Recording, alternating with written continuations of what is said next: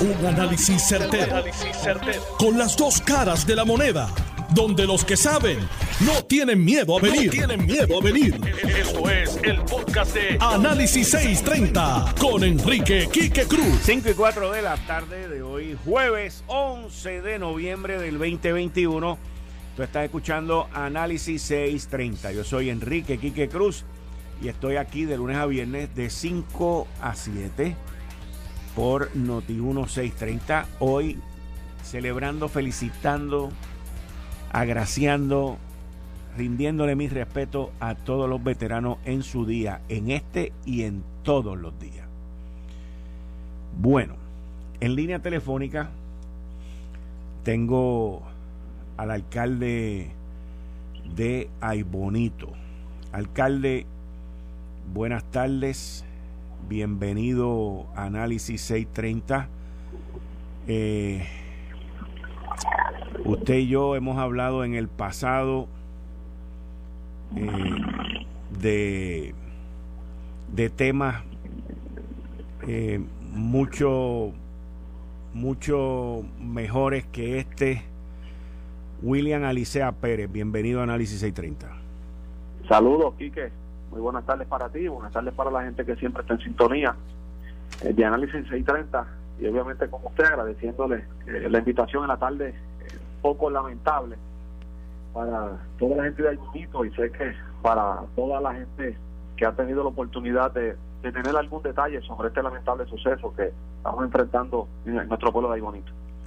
Muy triste, alcalde, muy triste y a veces hasta ilógico y e impensable el que un niñito eh, de 8 años se quite la vida. Eso es así. Yo creo que la palabra que acabas de mencionar de, consternación, de, incredulidad, de, dolor ante un suceso tan lamentable como este, tan pronto eh, los familiares, vecinos hacen la llamada al 911, a la policía, inmediatamente tuve eh, comunicación con, con el teniente Cándido Pagán y con el teniente Daniel Rivera, pues dejándome saber más o menos a, grandes rasgos el, el, suceso que se estaba investigando aquí en nuestro pueblo de Ibonito, específicamente en el barrio Llano, pues donde eh, todo tiende a indicar que aparentemente pues fue eh, un suicidio. No obstante, eh, justamente hace escasos 10-15 minutos volví a hablar nuevamente con la policía. Está todo el fiscal de turno, está el grupo eh, investigativo de la policía, eh, en, la, zona, pues están los vecinos, pues obviamente eh, consternados y, bien, bien dolidos porque conocemos, en este caso particular, conozco a su papá y conozco a su mamá. mamá es trabajadora en el Departamento de Educación, su papá, pues, tipo buena gente, igual que igual que Lili. Gente, gente buena, gente trabajadora. Su papá trabaja en, en un supermercado aquí en, en la zona central de, de, Puerto Rico y escuchar este eh, que un niño eh, en su en su plena vida pues que haya sucedido este lamentable suceso pues eh, consterna a todo el mundo y, y, uno pues los que tenemos hijos los que tienen nietos pues rápido uno se identifica este dónde está mi hija en este momento está bien, no está bien, dónde está mi nieto, dónde está mi sobrino, pues, porque estas, estas noticias que, que lamentablemente pues, saltan a la luz pública, pues eh, es de mucho dolor y estremece eh, a toda la familia puertorriqueña. Alcalde, la, la pandemia que llevamos viviendo desde marzo del año pasado, desde marzo 16 del 2020, ha cambiado nuestras vidas, a unos los ha afectado más que a otros ha separado a estos jovencitos de la escuela, de, sus amiguitos, de su entorno, eh, por mucho tiempo. Muchos de ellos se han visto afectados por, esta separación y por estas situaciones. Eh, eh, ¿Tuvo usted oportunidad de, aparte de hablar con el teniente, de, de hablar con la familia ante esta pérdida? Oh, todavía todavía no he podido hablar con, con la mamá, la cual la cual conozco, y como te mencioné anteriormente, y su papá. Sí logré hablar con el teniente, que la, la, la jovencita, entiendo que es su primita, cuando entró al baño, pues encontró la escena, pues cuando lo toca, eh, pues comienza a moverlo, pues aparentemente pues ya no tenía signos vitales y la nena pues está un poco pues eh, afectada emocionalmente y pues eh, los investigadores en el proceso tan pronto llegaron allí pues la han mantenido pues en, en este este espacio por así decirlo de, de un poco de calma antes de comenzar hacerle el proceso de, interrogarla, a ver cómo, cómo fue que sucedió el asunto, cómo fue eh, pues cuando ella entró hasta el baño y, y, en ese en ese espacio de la mamá y del papá, pues este están eh, destrozados totalmente. Eh, pues, había ya personal de, de, de, profesionales de la salud, en este caso psicológicos. Estuve hablando también con personal del Departamento de Educación porque llaman un niño de 8 años, como tú acabas de mencionar, pues ya está en la escuela, pero ha, habido como este proceso de la pandemia, pues, donde, muchos tal vez nos hemos tenido que distanciar, en este caso nuestros niños y nuestros jóvenes han tenido que distanciar de lo que es ese entorno escolar, de lo que es esa, eh, esa, esa comunicación directa y si en algún momento dado pues, muestras algún, algún, algún síntoma de, de algún de algún desajuste tal vez psicológico, pues ahí está el maestro que se puede dar cuenta, ahí está el amiguito, la amiguita que, que, siempre se dan cuenta y van y dan, llevan la señal con, anterioridad este, los trabajadores sociales de las escuelas. Ven que esto también ha provocado pues que nuestros niños y jóvenes estén en nuestras casas utilizando en ocasiones mucho más la tecnología, los juegos y todo este tipo de, de, entretenimiento que por alguna razón u otra pues se ha apoderado de nuestras vidas, pues que, pues, eso también ha afectado lo que es este lo que es esta situación, este crecimiento de nuestros niños. Ya vamos dos años y todavía en muchas escuelas pues estamos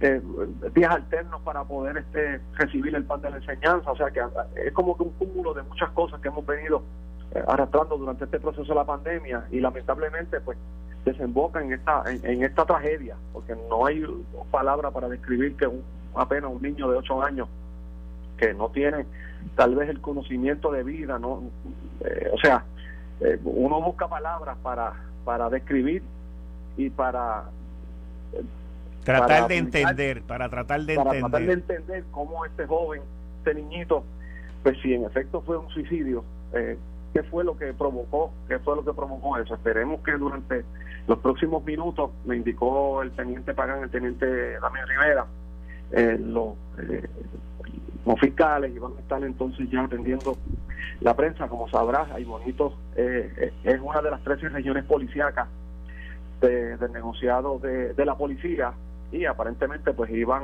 se prestaban ya a, estar atendiendo entonces ya eh, los medios, la prensa, pues para dar más detalles en específico, si en efecto fue un suicidio como, como se ha vertido en los medios noticiosos y las redes sociales y demás, o si fue un accidente. Estaremos este, esperando que, que esta información pues llegue, obviamente llegue a medios responsables como, como el usted y que finalmente pues este asunto eh, se atienda de la manera más rápida y que la familia eh, reciban esta ayuda psicológica y que sus compañeros y compañeras en la escuela también reciban ese, ese apoyo, ese soporte emocional pues, para enfrentar una pérdida tan lamentable como es la pérdida de pequeños jovencitos.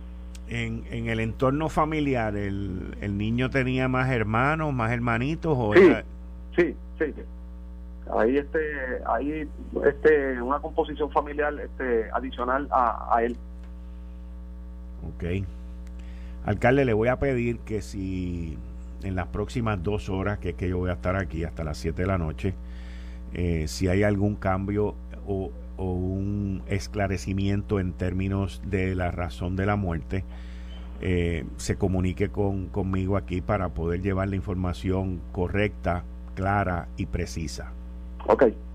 Tan pronto este tenga una comunicación que acordé con el teniente, más o menos a las cinco y media, estamos comunicándonos cada 15 minutos, cada media hora. Tan pronto tenga media hora adicional, este me comunico con el teniente Pagán y con el teniente Rivera y, si hay alguna noticia adicional que, que, que, lo, que los agentes investigativos le digan a, a ellos, pues este, inmediatamente le llamo y informo. Se lo agradezco, alcalde, se lo agradezco. Mis oraciones, mis condolencias hacia la familia y a, sus familiares y a usted y a todo el pueblo de Aybonito, que yo sé que esto pues estremece a todo el mundo eh, y toca la fibra. Pero muchas gracias por haber contestado mi llamada. Amén, amén. Sí, que gracias y, buenas tardes para todos. Buenas tardes. Ahí ustedes escucharon al alcalde de Bonito, William Alicea Pérez. Este, este es uno de los alcaldes, le tengo que decir a ustedes, este es uno de los alcaldes de, de estos jóvenes que aparecieron en la política hace un par de cuatrenios atrás y ha logrado agarrar ahí bonito y encaminarlo hacia crecimiento, desarrollo. Eh, ahí hay un, sistema de, salud y de hospitales eh, que se ha ido desarrollando en, en, en y en esa región completa. Como también acaba de mencionar él, Bonito es una de las 13 regiones eh, de la policía de Puerto Rico y esto es un alcalde dedicado y, comprometido con su ciudadanía y, con la región completa. Así que le quiero dar las gracias en, este difícil momento al alcalde del Bonito William Alicea Pérez por, eh, por contestarnos la llamada. Cambiando el tema, hoy, hoy hubo una gran victoria. Hoy el Senado de Puerto Rico, igual que digo cuando hacen las cosas mal, tengo que decir cuando las hacen bien. Pero hoy el Senado de Puerto Rico hizo lo que tenía que hacer con un invento legislativo que se llama Proyecto del Senado, que ya no existe, Proyecto del Senado 172. Este proyecto había pasado a nivel de comité sin ningún tipo de oposición y querían pasarle el rolo y por poco lo logran. Se quedaron cortos por un voto, por un voto. Le quiero dar las gracias al personal de enfermería del Senado de Puerto Rico,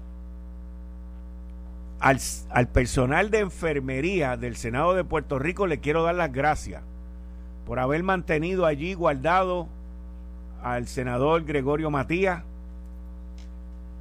que no votó por este proyecto. Gregorio, tú y yo tenemos que hablar de esto más adelante. Tengo también que darle las gracias al, senador Ramón Ruiz Nieves, que se abstuvo. Muy bien. Adelante, adelante. Voy a interrumpir la noticia que estaba analizando de la reforma universitaria, tengo una psicóloga que ha llamado al programa. Estoy seguro que tiene que ver con la con la noticia de, la muerte de este nene de 8 años. Buenas tardes, ¿se podría identificar? Buenas tardes. Buenas tardes. Ponle en hold y vuelve y, y mira a ver. Buenas tardes. ¿No? Vamos a ver. Aquí en el control y la producción me dicen que hay una psicóloga que llamó luego de haber escuchado la colgó. Muy bien. Vamos a continuar. Pues volviendo al tema de la reforma, el proyecto de la reforma que se colgó hoy con 13 votos a favor y 7 en contra, de los cuales el presidente del Senado, José Luis Dalmao, Henry Newman, Tomás Rivera Chats, Joan Rodríguez Bebe, Wanda Soto, les quiero dar las gracias por haber hecho lo correcto y por haber salvado del desastre a la Universidad de Puerto Rico. Tengo entendido también que William Villafañe le votó en contra a esto, pero no estoy seguro. Lo vi en, en un medio le votó en contra. Y William Villafañe. ¿Y por qué hago esto? ¿Por qué hago este hincapié? Bueno, porque yo aquí he criticado en varias ocasiones a José Luis Dalmau, a Henry Newman, lo cogí los otros días y lo bailé, eh, y a William Villafañe por unos proyectos y unos votos que ellos hicieron, pero hoy hicieron lo correcto. Hicieron lo correcto por la Universidad de Puerto Rico. Ese proyecto lo que quería era destruir a la Universidad de Puerto Rico y ponerla en manos de unos grupos concejales que lo que iban a hacer era a destruir más a la Universidad de Puerto Rico. Ok, ahora tengo en línea a la doctora Silma Quiñones, doctora en psicología. Buenas tardes, doctora, bienvenida a Análisis 630. Buenas tardes. Gracias por la invitación. Dígame, me imagino que usted oyó la muerte de este niñito eh, en Aybonito de 8 años. Trágico. Son las noticias que uno jamás quiere escuchar y saber que esas cosas estén pasando en nuestro país. Pero lamentablemente sabemos que eh, hay muchas situaciones que afectan no tan solo a los adultos, sino también a los niños. Y los niños no tienen las destrezas ni las fortalezas que tendría un adulto para manejar situaciones retantes. Eh, nos resta eh, pues, entender mediante entrevistas, evaluaciones, cuáles fueron esos asuntos que lo llevaron a pues, tomar esa, esa acción de quitarse la vida. ¿Qué, qué, qué, cómo, ¿Cómo puede un nene, un niñito de 8 años llegar a eso? ¿Sabe, lo que está haciendo? O sea, ¿cómo, cómo, cómo algo así? Es que para mí es tan inexplicable. Sí, es, algo bien difícil de entender en términos de, de, la angustia que tiene que haber estado viviendo ese niño y, y cómo es que, que ve eso como una alternativa, ¿verdad? Uno piensa que, que esa acción eh, está acompañada de un proceso cognitivo, pues, de pensamiento, eh, que, que entienda realmente las implicaciones. Y te explico. No es como hasta los 11 años que realmente los niños entienden que la muerte es final, eh, no hay, no hay eh, retorno. Eh, a los ocho años, lo que un niño maneja como estresor pudiera ser algo de bullying, pudiera ser algo de pues situaciones donde se sienta muy presionado y no, no vea que, que está sintiendo alivio, que hay posibilidad de alivio. La posibilidad de alivio que usualmente los adultos haga, toman como fortaleza es que pueden mirar la vida 5 o 10 años más adelante y pueden tener esa perspectiva del futuro que aunque hoy sea terrible, mañana pudiera ser eh, mejor. A los 8 años esa capacidad no está bien desarrollada. Así que si de inmediato un niño no recibe un apoyo, unas intervenciones, algo que le baje lo mal que se siente, pues esa angustia lo puede llevar a, cometer un acto como ese que no hace ningún sentido sin realmente entender que se acabó. Lo que está probablemente buscando el alivio a su angustia. Y los niños hoy día pues están expuestos a películas, a programas de televisión, donde ven cómo lo hacen, eh, qué es lo que está asociado con ese acto en términos de que alguien está llorando, se siente muy mal. Y esa es una de las alternativas habría que ver cómo es que este niño llega a esta decisión.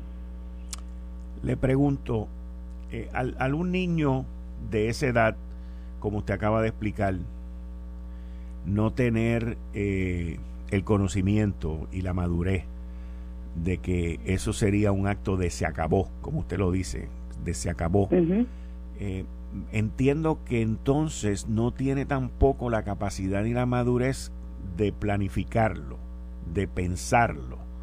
¿Estoy correcto estoy incorrecto? Y que sería algo como que instantáneo. Algo como de momento, pudiera ser que lo, que lo pensara, pero no como nosotros los adultos pensamos en qué pasaría con mami papi, qué pasaría, cuáles son las implicaciones, voy a planificar la hora y el momento. Es una planificación bien, bien limitada, bien limitada. Podríamos decir que al ser limitada es también súbita pudiera ser también. Y le pregunto, le, pregunto, doctora, eh, en términos de qué señales puede mostrar un, un, niñito de 8 años, primero la pregunta es de dos áreas. Primero, señales y lo segundo, ¿qué influencia tiene sobre estos niños los juegos de video?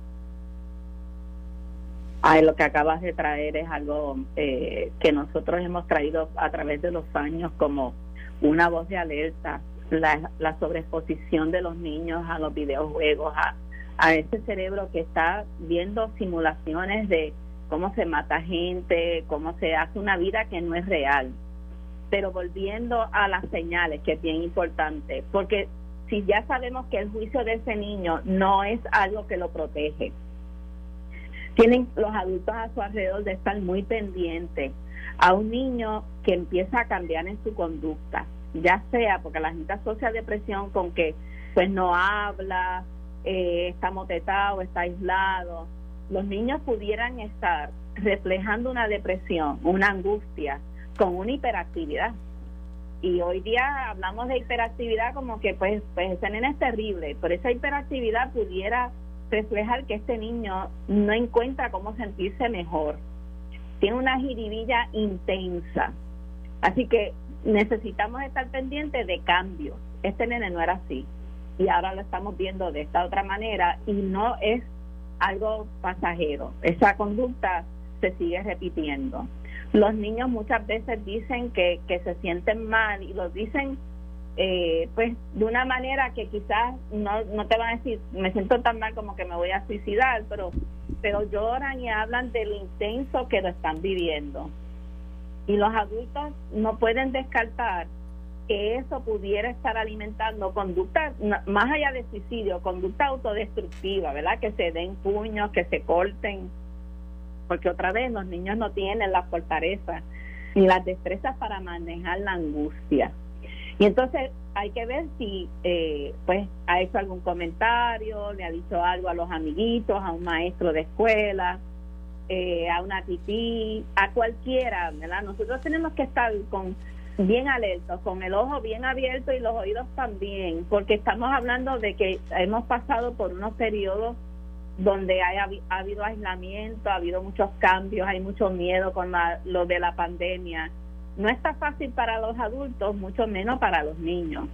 Así que estamos todos en alerta de ver cómo están sobrellevando todos estos retos los niños y los adolescentes también.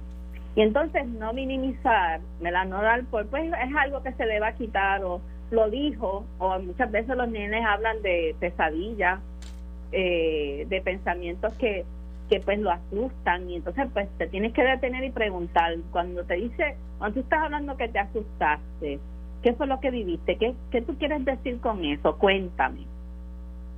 Y muchas veces los nenes pues de momento no te quieren hablar, pero si tú te, te requedas y con paciencia te das la señal de que tú estás dispuesto, dispuesta a escuchar, te da la oportunidad de ver si esto es algo de momento, si lleva varios días con esa angustia, con esos pensamientos, esos miedos, y qué ha hecho para sentirse mejor. Y, cuando tú te sientes así, ¿qué haces, papito? ¿Cómo tú manejas eso?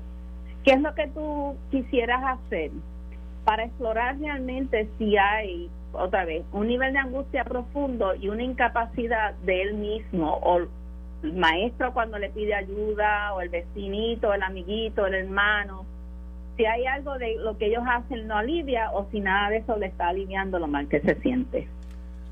Doctora Silma Quiñones, expresidenta de la Asociación de Psicólogos aquí en Puerto Rico, quiero darle las gracias. Quiero darle las gracias por su participación, su orientación y por estar disponible aquí para nosotros en Análisis 630. Muchas gracias. Gracias nuevamente, que estén bien. Bien, muchas gracias. Ustedes escucharon a la doctora Silma Quiñones dando su opinión. Ella fue presidenta de la Asociación de Psicólogos, dando su opinión eh, pericial, su conocimiento psicológico y científico de por qué ocurren estas situaciones de las cuales todos tenemos que estar pendientes. Eh, estás escuchando el podcast de Noti1. Análisis 630 con Enrique Quique Cruz. 5 y 34 de la tarde de hoy, jueves 11 de noviembre, Día del Veterano, rindiéndole tributo y agradecimiento a todos los veteranos.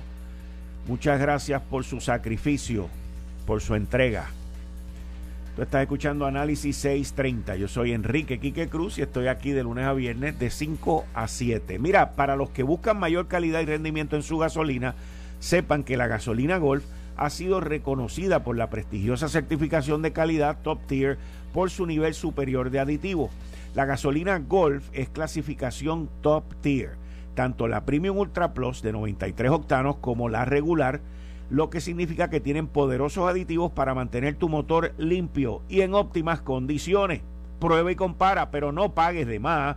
Para mayor rendimiento y calidad, vaya bien, vaya la segura con la gasolina top tier de Golf, tanto la Premium, Ultra Plus Premium, 93 octanos top tier de Golf, como la regular top tier de Golf.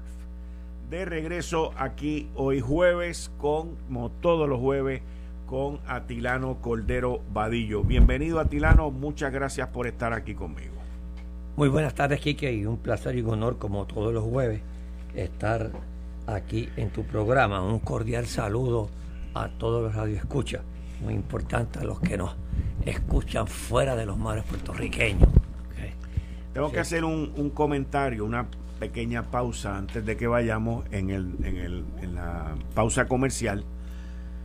Eh, recibí información que las autoridades están mirando el ángulo de un accidente en la muerte del niñito de 8 años en Aybonito.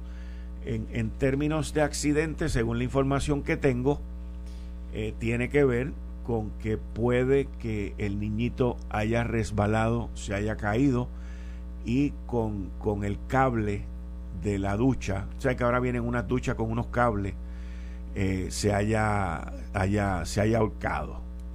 Pero eso es un ángulo que las autoridades están mirando como quiera.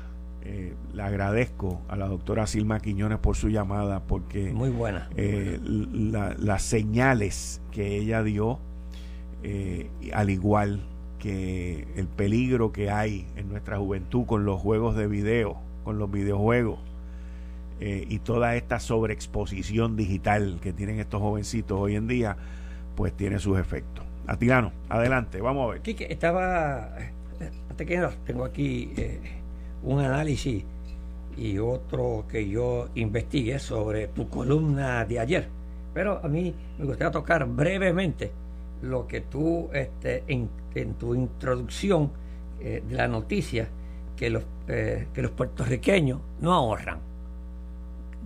Y eh, nosotros decimos que los puertorriqueños no ahorran. Bueno, sí, indirectamente no ahorran, pero una de las cosas que el puertorriqueño, especialmente clase media baja, todos los eh, que, están en los campos, los que estaban en la agricultura, los que estaban en la construcción, tú lo ves y ellos tienen su casita, trabaja para ahorrar y construir su casita. El puertorriqueño eh, prácticamente no vive en casa alquilada, excepto la juventud ahora. Pero o sea que su casa es el ahorro. Su casa es el ahorro indirectamente. ¿okay? porque cuando nosotros en el supermercado hicimos un estudio del poder adquisitivo del puertorriqueño. Pues, y el puertorriqueño le gusta comer bien, se lo come todo, el que trabaja, pero sí ahorra, ahorra este, mediante su casita, su automóvil, porque aquí no hay una transportación pública. El que trabaja en el centro de la isla, allá en Barranquita, y viene a San Juan, tiene que tener un, automóvil para traerlo. ¿Ok? O sea, que ahí está ahorrando para mismo para trabajar. Ok, entonces también hay otra cosa que nosotros descubrimos eh, en esa entrevista. Ese puertorriqueño promedio, pues no se preocupa mucho por el plan médico. ¿Por qué? Porque tiene el plan del Estado. Nosotros tenemos que estar ahorrando indirectamente por el plan, este, el plan médico. Tiene el plan del Estado. O del trabajo. Y sí, o del trabajo, ok. Entonces tiene otra cosa. Eh, pero estoy hablando más a, la clase media baja, al trabajador, al que no ahorra, que dicen que no ahorran. Esas personas ahorran. Sea, también hay muchos de esas personas que trabajan en la economía informal, toman cupones, tienen este, el plan médico y tienen la casita. O sea, que indirectamente esas personas trabajan. Entonces hay muchos que, están en la fila de, del desempleo, que ellos dicen, que son los que trabajan por su cuenta. Y esos que trabajan por su cuenta también cogen cupones, cogen el plan médico y tienen su casita. Tú vas, eh, y eso se ve mucho en los campos. en los campos no hay casa alquilada. Todo el mundo tiene su casita, la mayoría de la gente tiene su casita. Y ese es su ahorro, tener el techo propio Y ahí es que el puertorriqueño ahorra. Claro, todavía no está la cultura de que tú tener X, X cantidad de dinero, mil pesos, dos mil pesos, cinco mil pesos, veinte mil pesos. En pues caso de una necesidad, en caso, de eso, emergencia. Eso no lo tiene. ¿ok? Eso no lo tiene. Pues claro, porque también tienen un sueldo bajo. Sí. No tienen un sueldo alto. con un costo de vida alto. Con un costo de vida alto. Entonces, ¿dónde es que ellos entran en hogar en su casita? Quieren tener su hogar, hogar seguro. Que esa es la, es la filosofía de nosotros que nos enseñaron de nosotros, el que su casa, eh, el que se casa para su casa y tenga una casa. Eso decía el viejo mío siempre. Y esa es la filosofía de nosotros, ahorramos indirectamente. Así que este, eh, quisiera eh, como el proyecto 172 en el cual tú en tu, en tu columna de, de ayer, está en la página 46 del Nuevo Día, y tú la titulas UPR, ¿por qué los ignoran? Pues mira, la ignorancia no cayó, porque la legislatura se dio cuenta hoy y me uno a la felicitación de los, de los distinguidos este,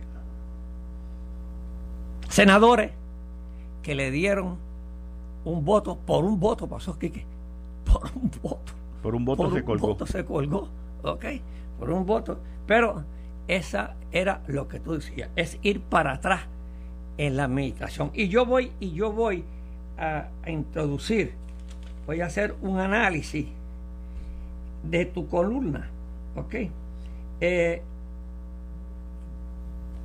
la Universidad de Puerto Rico, lo que hace décadas fue el motor de generaciones, la máquina que forjaba los futuros líderes y profesionales de distintos campos en Puerto Rico, hoy, eh, hoy es una colección de recintos que escasamente les sirve a ellos mismos. Así mismo Oiga, y yo voy a hablar de un recinto, de un estudio que manda a ser la Universidad de Puerto Rico. ¿Ok? Y que aquí hemos dicho siempre que ese recinto lo deben cerrar yo me acuerdo desde Antonio Rosado, en paz descanse, el economista, y todos defienden ese recinto. Y, y, tú me dices, al igual que el gobierno central y las corporaciones públicas, están quebradas, viejas y con una infraestructura de los años 90. Continúan perdiendo a sus futuros clientes, entre comillas, estudiantes, por sus ineficiencias y decadencias. Hmm. Oye, cuando yo te lea esto, te estoy dando, tú estás describiendo, Kike, lo que en este informe sale. ¿Ok? Y por eso quiero citarlo. Entonces tú pones, hoy, eh, en tus párrafos últimos, porque no voy a tocar los políticos, los políticos yo no lo toco. Hoy, la UPR está inoperante con falta de liderazgo, falta de ruta, y claramente se ve que allí cada cual hace lo que le conviene y lo que le dé la gana. Y eso lo dijo Enrique Quique Cruz. Y es así. Entonces, Quique, para colaborar esto que tú dices, en un estudio, un análisis que cuestiona pertinencia de la universidad de Puerto Rico, recinto dutuado, alude a, la merma en matrícula y bajo desempeño académico. El informe, mirate este informe por quién fue comisionado. El informe fue comisionado por la Junta de Gobierno de la UPR, Advahouse Capital, una firma consultora financiera que ahorita va, quiere unos contatitos como de 900 mil pesos allí en la universidad. ¿De, qué fecha es? Esta, esto lo sacó Metro esta semana. Ok. Ok. Sacó Metro. Entonces, en el informe, en el informe, la Junta de Gobierno de la universidad que alerta sobre la precariedad, mírate la palabra que utilizan, la lo mismo que tú dices aquí, sobre la precariedad del futuro del recinto de Utuado. Destaca que el campus recibe un presupuesto que no guarda proporción con el dramático declive de su matrícula estudiantil. Cuenta con programas, Quique, con hasta un solo estudiante, matriculado. Solo que tú tengas profesor o acondicionado. ¿Ah? Para un estudiante. un estudiante. ese estudiante está hecho. No, no eso, eso, se da en Puerto Rico nada más. el profesor también. Eso es en la Universidad de Puerto Rico que se da eso, en el recinto de Utuado. Y entonces dice, los datos fueron revelados por el senador independiente Vargas Vidot tras recibir la respuesta de un requerimiento de información de la Junta de Gobierno. O sea, que aquí el senador Vargas Vidot también tiene conocimiento. Tiene yo no sé si él le votó en contra a, ese, a este proyecto. A la reforma. Sí, ok. Tiene conocimiento, ok, del el informe relacionado con la Universidad de, de Utuado. Entonces, la UPR de Utuado ha visto su matrícula reducirse, mírate esto, Quique, 1.155 estudiantes en el año fiscal 2018, ¿verdad? ¿Sabes cuánto tiene ahora? 453 estudiantes tiene. Para el presente año fiscal, con una merma de, un, de matrícula de un 61%, que triplica el 19% que se ha observado el mismo periodo a nivel del sistema completo de la universidad. O sea, que el sistema completo de la universidad tiene una merma de un 19 y la de tiene un 61. Este, a base de estos datos, Toro, Toro, eh, Toro Casella concluyó que el costo promedio, aquí te va a tú que eres empresario, con la mentalidad mía, que te gusta sacar números, el costo promedio por, por estudiante de la Universidad de Utuado se ha disparado a 12.256, que es 12.256 dólares, que era en el año 18. ¿Tú sabes cuánto cuesta ahora? 26.144 dólares cuesta ahora ese estudiante. por año, por año. Sí, más del doble.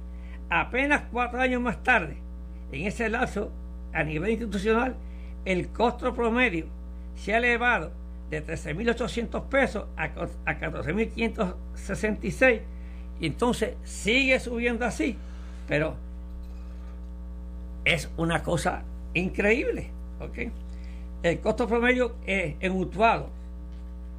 ¿Tú sabes cuánto? Del sistema educativo de todo, ¿sabes cuánto es? Un 79%, un 79 más caro que lo 79%. 79.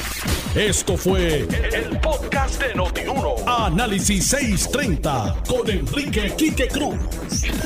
Dale play a tu podcast favorito a través de Apple Podcasts, Spotify, Google Podcasts, Stitcher y notiuno.com.